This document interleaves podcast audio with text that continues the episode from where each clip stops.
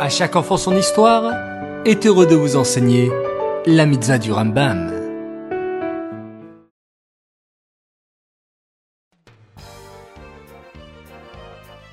Bonjour les enfants, Bokertov, content de vous retrouver, j'espère que vous êtes en pleine forme. Baou Hashem. Aujourd'hui, nous avons une mitzvah du Rambam, écoutez bien. C'est la mitzvah positive numéro 112. Il s'agit du commandement qui nous incombe de rendre le lépreux reconnaissable afin que l'on s'écarte de lui. Alors, question. Comment on purifie un lépreux? D'abord, le Cohen devait voir la plaie, les boutons, et dire si le lépreux était pur ou non.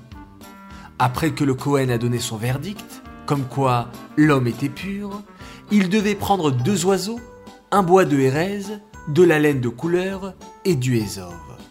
On égorgeait un oiseau et on faisait couler son sang dans un ustensile en terre cuite, dans lequel il y avait de l'eau de source. Puis, on aspergeait sept fois le lépreux de cette eau mélangée au sang. Le second oiseau, on le renvoyait dans les airs après cette aspersion. Ensuite, l'homme devait se tremper au mikvé, puis être à l'extérieur de chez lui pendant sept jours. Après les sept jours, il devait se raser totalement, tous les poils, et se tremper au mikvé. Le lendemain, il devait apporter un korban, un sacrifice composé de deux agneaux, puis un korban mincha composé de farine et d'huile. Puis, le Kohen devait toindre avec le sang d'un des agneaux et l'huile du korban mincha, l'oreille droite du lépreux, puis son pouce droit de la main, ainsi que son pouce droit du pied. Après, il fallait asperger sept fois le misbéach, puis verser le reste délicatement sur la tête du lépreux.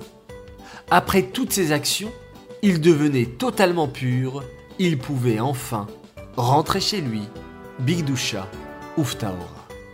Ces mitzvot du Rambam sont dédiés pour la refoua la guérison complète et rapide de Aaron David Alevi, Ben Menucha Odel Esther.